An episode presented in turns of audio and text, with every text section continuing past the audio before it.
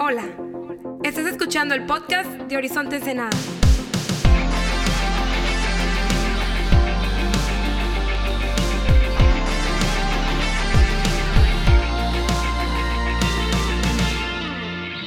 Hey, ¿Qué onda, Horizonte? ¿Cómo estamos? Qué chido tenerte en casa un fin de semana más.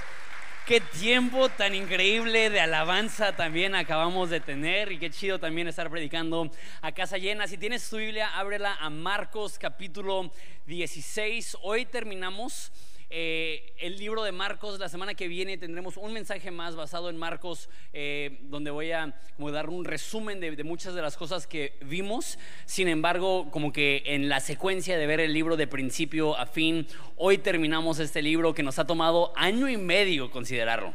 Entonces, quizá tienes poco tiempo que llegaste a Horizonte, puedes meterte a la página de, de YouTube y, y están todas las prédicas ahí. La neta, eh, es, es un poco como ver series en Netflix. eh, eh, no, no, no son mensajes únicos, sino que van en- en- llevando una secuencia, van llevando una evolución. Y, y si de repente vienes un, un domingo no y otro domingo sí, está bien. Es como cuando antes veías las series en el canal 5 y, y te perdías algunos episodios y como que tenías que llenar los huecos.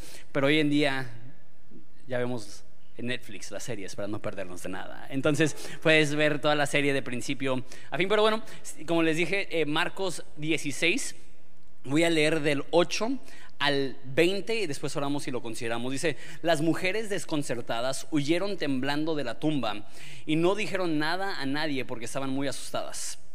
Eh, voy a incluir una anotación que tiene mi versión. Dice, los manuscritos más antiguos de Marcos terminan en el versículo 16, 8. Otros manuscritos tardíos incluyen uno o ambos de los finales que aparecen a continuación. Final breve de Marcos. Luego ellas informaron todo esto a Pedro y a sus eh, compañeros brevemente.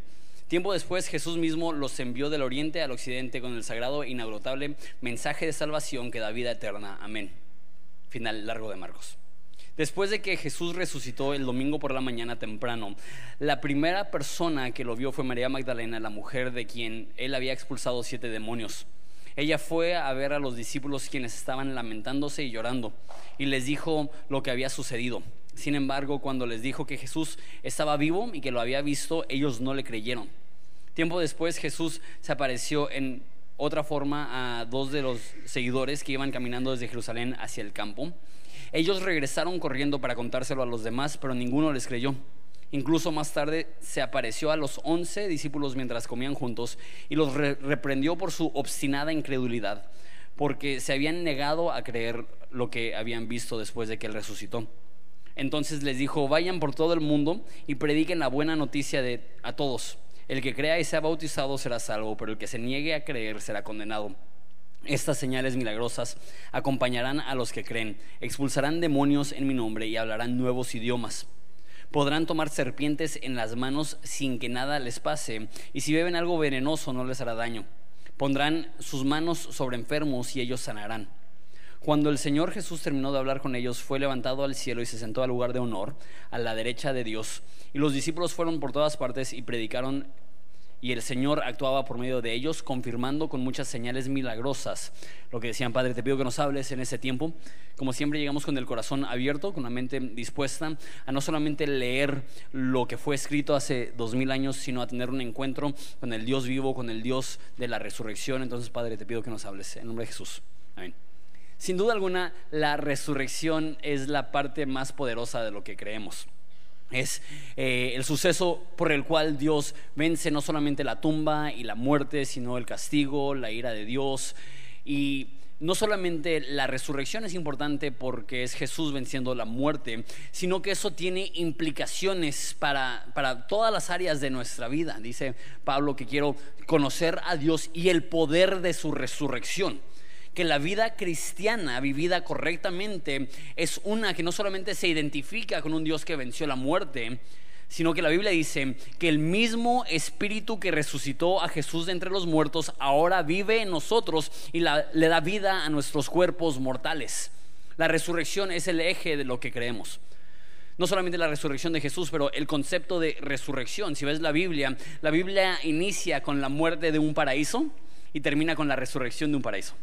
Empieza con la muerte espiritual. La Biblia dice que el momento que coman del fruto prohibido van a perecer. Morimos espiritualmente al haber pecado, pero cuando viene Jesús, la Biblia dice que todos los que crean en Él no se van a perder, sino que tendrán vida eterna. Es una especie de resurrección. Y obviamente la resurrección más importante es que Jesús, quien decía ser Dios, vivió una vida perfecta, murió en nuestro lugar, pero no se quedó en la tumba, sino que al tercer día Él se levanta y sale de la tumba venciendo la muerte.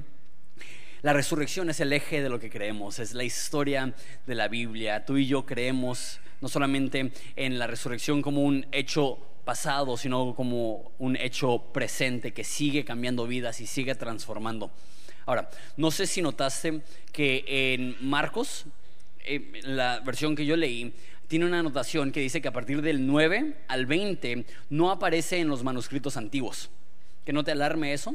Eh, sucede unas cuantas veces en la Biblia donde no hay, partes que aparecen en muchos de los textos, pero no en los más viejos.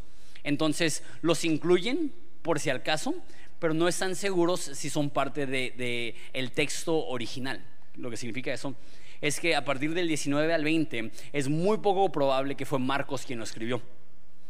Que eso no hay problema, solamente tenemos que entender que eso fue agregado después y es la perspectiva que tenían los primeros cristianos acerca de la resurrección. Pero lo curioso de esto es que esa es la forma que Marcos decide terminar su obra maestra. Su, aportación a la Biblia lo termina de esa forma. Dice, las mujeres desconcertadas huyeron temblando de la tumba y no le dijeron nada a nadie porque estaban muy asustados. Fin de historia. Qué forma tan extraña de terminar el libro. Con razón, los traductores y los que copiaban y todo eso decidieron agregarle una conclusión, porque decían, pues eso, eso está inconcluso, eso está dejando cabos sueltos. Pero lo que hemos visto muchas veces en el libro de Marcos es que Marcos es súper preciso con lo que escribe y con lo que incluye, y no es al azar, y no fue un error, y no se le acabó la tinta, y no se le acabó el pergamino, sino que él a propósito decide detener la historia de una forma súper abrupta. ¿Por qué? Es lo mismo que sucede en Hechos. La historia de Hechos, si la conoces, los últimos como ocho capítulos es la historia de cómo Pablo está siendo probado, yendo de juicio en juicio y está a punto de ir al César a presentarse delante del César. Y justo antes de que llega el clímax del libro, se termina y no le continúa.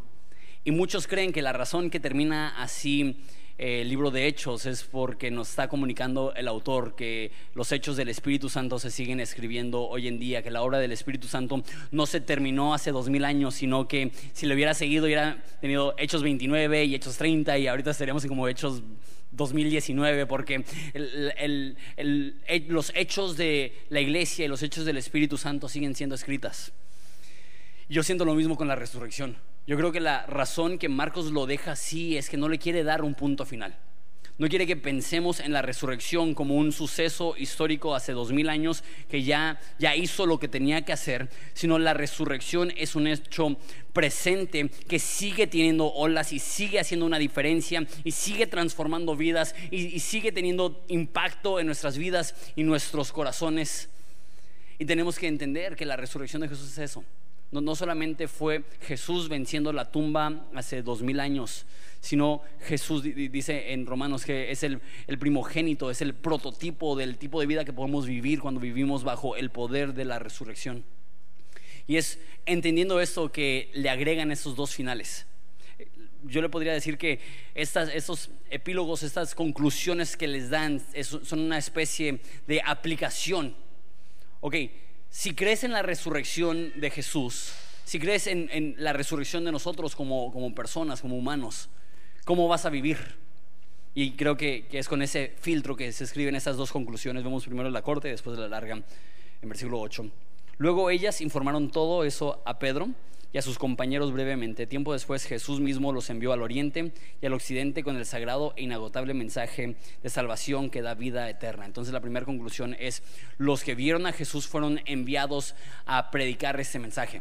Que el poder de la resurrección no tiene el fin meramente de impactarnos a nosotros, sino de atravesarnos y, de que nosotros también podamos ser portadores del mensaje de, la resurrección de Jesús, portadores del mensaje de salvación, que no solamente somos receptores, sino también dispensadores, no solamente somos eh, destinatarios, sino que también estamos escribiendo nosotros para que otras personas puedan tener un encuentro con Jesús. Y después da un final más largo y yo veo en este final tres elementos, tres respuestas a la resurrección de Jesús. El primero es creer, el segundo es compartir y el tercero es confirmar. Vemos primero creer, voy a leer del 9 al 14, dice, después de que Jesús resucitó el domingo por la mañana temprano, la primera persona que lo vio fue María Magdalena, la mujer de quien él había expulsado siete demonios. Ella fue a ver a los discípulos, quienes estaban lamentándose y llorando, y les dijo lo que había sucedido. Sin embargo, cuando les dijo que Jesús estaba vivo y lo que habían visto, no le creyeron. Tiempo después Jesús se le apareció en otra forma a dos de sus seguidores que iban caminando desde Jerusalén hacia el campo. Y ellos regresaron corriendo para contárselo a los demás, pero ninguno les creyó. Incluso más tarde se apareció a los once mientras comían juntos y los reprendió por su obstinada incredulidad, porque se habían negado a creer que le habían visto después de que resucitó. Entonces María Magdalena y esas dos personas le cuentan a los discípulos que Jesús ha resucitado y no le creen. Vemos esta lucha por creer. Y no es hasta que Jesús se muestra en carne y hueso que por fin creen los discípulos. Me encanta que incluye esto. ¿Por qué? Porque nos demuestra que van a haber partes de la Biblia que nos van a costar trabajo creer. Que no todo lo que leemos de la Biblia va a ser fácil de entender, va a ser, fácil de asimilar, va a ser fácil de ver como, verdad o, lo que sea. Los discípulos a lo mejor querían creer, pero no podían creer. ¿Por qué? Pues estaba muerto, habían pasado días. Y si tú entierras a un ser querido y a los cuantos días alguien te dice, ¿sabes qué? Platiqué con él, dirías, no, pues pobrecito, yo, creo que en su depresión tomó un poco de más y, alucinó o no sé, pero sería difícil creer eso. Me encanta que incluya esto porque me demuestra que el creer el mensaje de Dios a veces es un proceso. Y quiero hablar específicamente a las personas que quizá van llegando a Horizonte eh, sé que hay muchas personas que en ese lugar están iniciando su caminar espiritual, no tienen un trasfondo de iglesia, no tienen un trasfondo de, cristianismo o de religión. Y llegas aquí y te gusta, quizá te gusta la música, te gusta el mensaje, te gusta interactuar con personas de fe, pero dices, ay, es que no, no sé si lo puedo creer todo. No tienes idea la cantidad de personas con las que he hablado que me dicen esto. Ay, es que hay partes de la Biblia que aún no puedo creer. Y, ¿sabes? Si ese es tu estado si estás condición dos cosas. Uno, qué chido que estás en Horizonte. qué chido que estás viniendo. Qué chido que estás llegando, no como una persona que pretende ya tener todas las respuestas, sino que llegas aún con tus dudas, llegas aún con tus luchas, llegas aún con tus preguntas, pero tú dices, ¿sabes qué? Dios, si tú existes, muéstrate a mí porque quiero creer. Esa actitud es una actitud que Dios recompensa. Dos, que no te estreses si no entiendes todo de la noche a la mañana. Van a haber muchas cosas que serán un proceso, no un suceso. Van a haber muchas cosas que quizá vas a escuchar hoy o que vas a escuchar en, las próximas semanas o, o años que van a tomar años antes de que tomen raíces en tu corazón. Está bien, está bien. No tienes que entender todo en un momento. Si ni los discípulos que llevaban tres años y medio con Jesús tenían la capacidad de creer en la resurrección, está bien que tú tengas dudas. Está bien que tú tengas preguntas. ¿Y sabes lo que me encanta? Que Jesús ve a sus discípulos dudar y se presenta a ellos. Les da una prueba contundente. Y dice, quizá no podías creer antes, pero ahora sí vas a creer.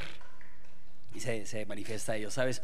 Dios es un Dios tan bueno y tan lleno de gracia que cuando tú luchas para creer, Él es lo suficientemente bueno para mostrarse a ti.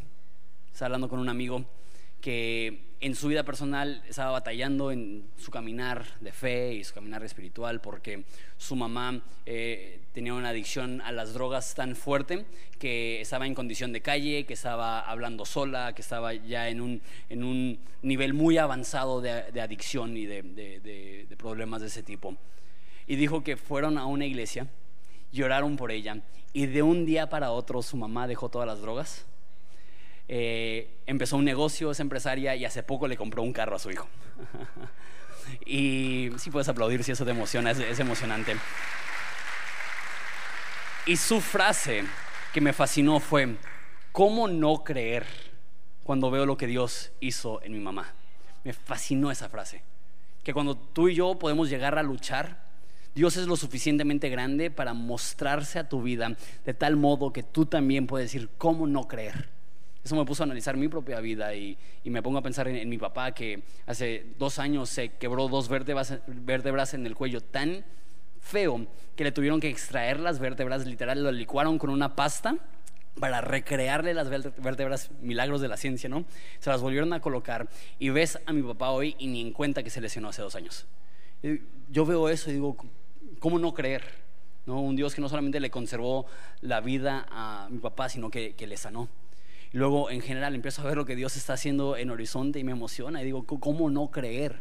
¿no? Cuando Dios está levantando a lo vil y lo menospreciado para avergonzar a lo fuerte y a lo sabio y ver cómo cientos de personas cada fin de semana están teniendo un encuentro con Jesús es emocionante y a lo que te estoy a lo que estoy llegando y lo que te estoy diciendo es está bien que tengas dudas y está bien que tengas preguntas, pero también es, Dios es lo suficientemente grande para que si abres los ojos empiezas a ver rasgos de Dios en toda tu vida, empiezas a ver empiezas a ver pruebas y confirmaciones de que Dios está contigo. Está bien que tengas dudas pero también necesitas saber que Dios no te va a dejar en ese lugar, que Él se va a manifestar a ti. Y esa es mi oración, que Dios de manera contundente se pueda manifestar a tu vida para que tú digas también cómo no creer después de que Dios ha hecho esto en mi vida.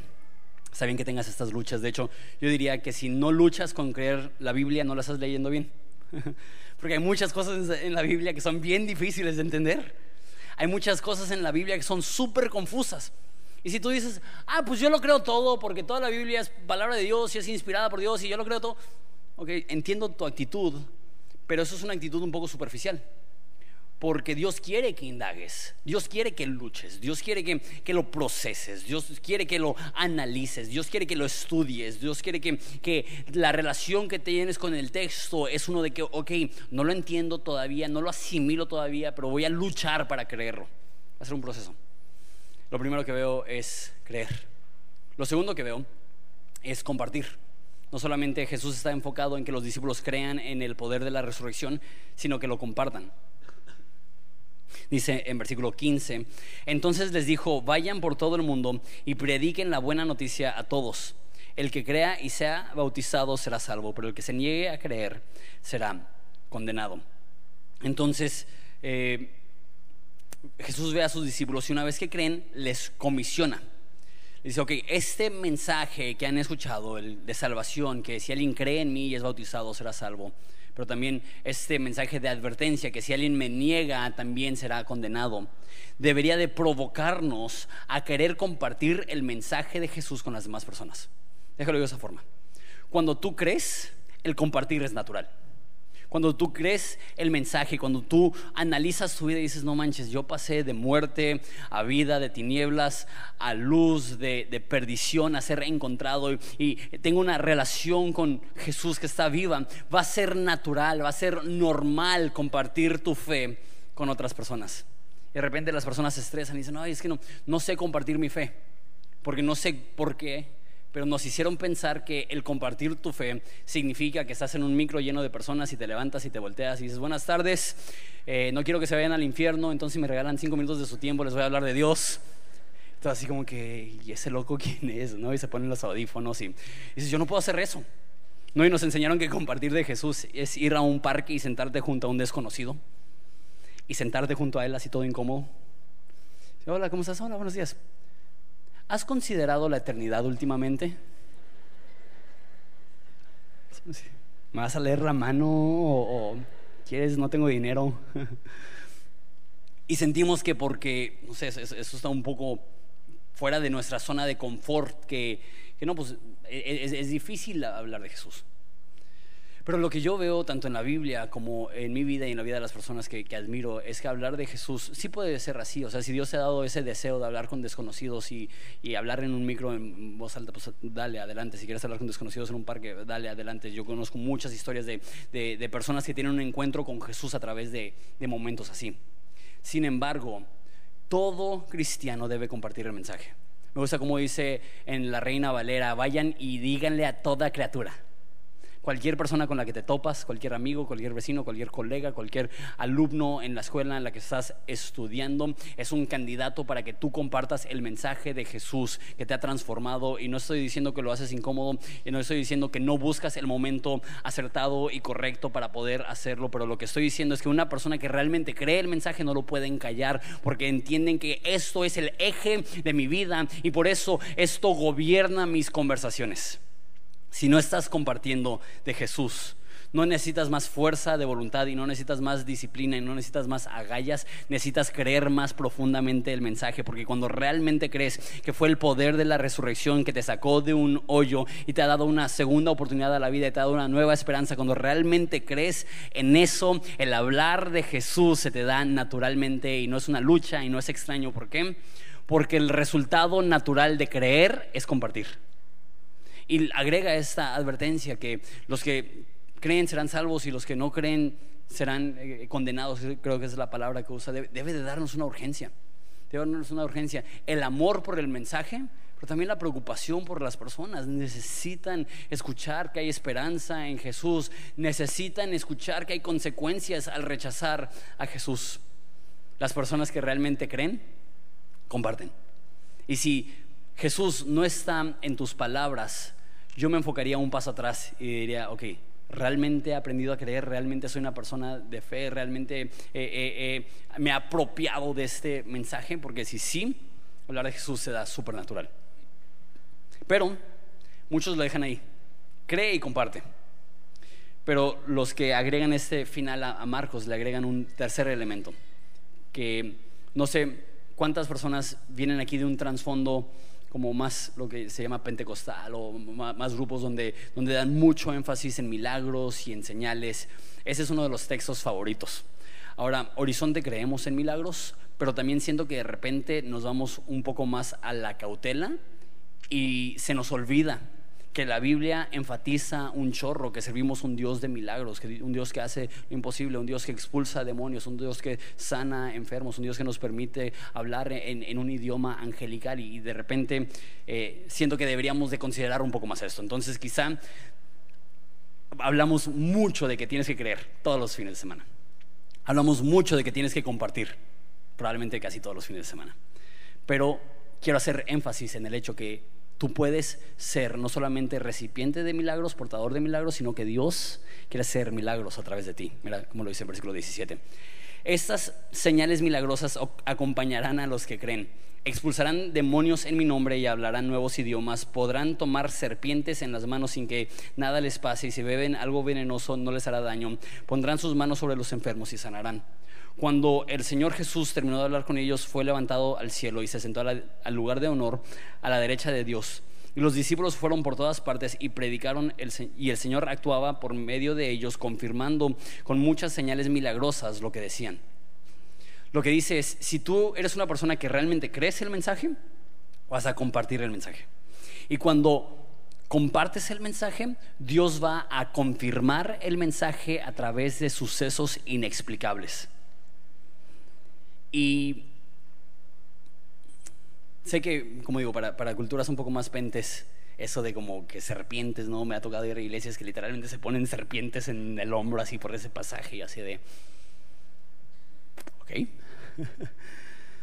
lo que está diciendo no, es eso, no, es que, vas y tomas un veneno para ver si realmente Dios está contigo. Más bien está hablando de personas que viven en el primer siglo, que están caminando por, por, por, lugares peligrosos, que la gente está intentando matarlos. Y lo que está diciendo es, cuando predicas el mensaje, Dios se va a respaldar con lo divino. Escúchame bien, el resultado natural de creer es compartir. Y el resultado natural de compartir es vivir milagros. Porque muchas personas creen en milagros, pero no creen que Dios puede obrar milagros a través de ellos. Y se me hace triste que muchos de, los que enfatizan cosas como sanidades y hablar en lenguas y, echar fuera demonios o algo así, únicamente lo creen en el contexto de que lo haga un predicador, de que lo haga un apóstol, de que lo haga el cuate con el saco blanco, ¿no? Ese sí, ese sí puede hacer milagros. Pero aquí está diciendo, cualquier persona que cree y comparte, escúchame bien, debe de esperar experimentar milagros no solamente en su vida, sino a través de su vida. Escúchame bien, es una locura. Dios puede usarte a ti para sanar enfermos. Es más, hasta Jesús lo dijo. Y da este mandato, sanen enfermos. Jesús no dijo, oren por enfermos. Dijo, sánenlos. Una vida dedicada a creer y compartir será una vida que Dios respalda con lo divino, que Dios respalda con lo milagroso. ¿A qué me lleva eso? Que si no estás experimentando lo milagroso, no es que tienes que enfocarte en los milagros, porque dice que los milagros seguirán el mensaje. Los milagros Dios los envía para respaldar a las personas que creen y comparten. Entonces, si no estás creyendo y no estás compartiendo, no puedes esperar ver lo milagroso. Pero cuando crees y compartes, los milagros se convierten en algo que debes de esperar. Los milagros se convierten en algo seguro porque esa es la promesa. La promesa es que Dios respalda, porque el mensaje que predicamos no solamente uno mental o uno racional, el mensaje que predicamos es un encuentro con el creador del universo, el que venció la muerte. Escúchame bien, Dios quiere hacer milagros a través de tu vida, Dios puede hacer milagros a través de tu vida, pero no empezará a hacerlo hasta que tú te conviertes en un portador del mensaje. Dios respalda el mensaje con milagros. ¿Quieres verlo milagroso? No busques el milagro, busca compartir el mensaje y cuando compartes el mensaje Dios envía esos milagros. Y sé que es difícil creerlo. Te digo, nuestra cultura en, México es tan extraña que casi todos los cristianos creemos en milagros. Yo te digo, levanta la mano si crees en milagros. El 90% de ustedes van a levantar la mano, el 95% van a levantar la mano. Pero si yo te digo, levanten la mano quienes creen que ustedes pueden hacer un milagro. Todos bajarían la mano y no, pues yo no. ¿no? El apóstol, el predicador, el ungido, el líder, el cristiano eh, maduro, pero yo. Pero es, estos, esas señales milagrosas acompañarán a los que creen. Ahí se acompañarán a los apóstoles, acompañarán a la élite espiritual te acompañará a ti el momento que te aventuras a creer las promesas de Dios y a compartir el mensaje de Jesús con los demás. De repente te vas a dar cuenta que te empiezas a topar con milagros inevitables porque tú no los estás produciendo, simplemente te estás enfocando y es súper sencillo eso. La Biblia dice, ama a Dios, créele y ama a los demás, comparte este mensaje. Quiero que nos las creamos, que Dios quiere operar de manera divina y milagrosa, no solamente a tu favor, sino a través de ti. Que tú también que tú también experimentes lo inexplicable. Mi oración es que cuando la gente describa tu vida, use esta palabra, milagrosa, inexplicable. Es evidente que Dios está con ellos. Porque Dios, Dios usará esto. Porque como dije hace un segundo, de repente pensamos que compartir es ir con un desconocido para mí es de más impacto cuando vas con un amigo, porque un desconocido no te va a ver mañana. No va a ver cómo le hablas a tus hijos, no va a ver cómo le hablas a tu esposa, no va a ver si realmente tienes fe en los momentos difíciles. Un amigo sí. Y un amigo también va a poder ver cuando en tu vida tú experimentas lo milagroso. Que os digan, órale. O sea que eso del cristianismo no es únicamente un ejercicio emocional, pero realmente es toparte con el poder de Dios. ¿Puedes decir sí? A nosotros no nos toca producir milagros. A nosotros no nos toca provocar milagros. A nosotros no nos toca siquiera buscar milagros. Pero sí esperarlos. Sí esperarlos. Porque todo el que cree, como consecuencia, compartirá. Y todo quien comparte, por consecuencia, experimentará el respaldo divino que provoca milagros a su alrededor. Espero que lo creas. Espero que creas que Dios no solamente es capaz de hacer un milagro para ti, sino que Dios es capaz de hacer milagros a través de ti. Espero que creas que tienes ese poder de parte de Dios, que si crees, que si compartes, que puedes esperar milagros inevitables en tu vida. ¿Te parece si nos ponemos de pie y oramos?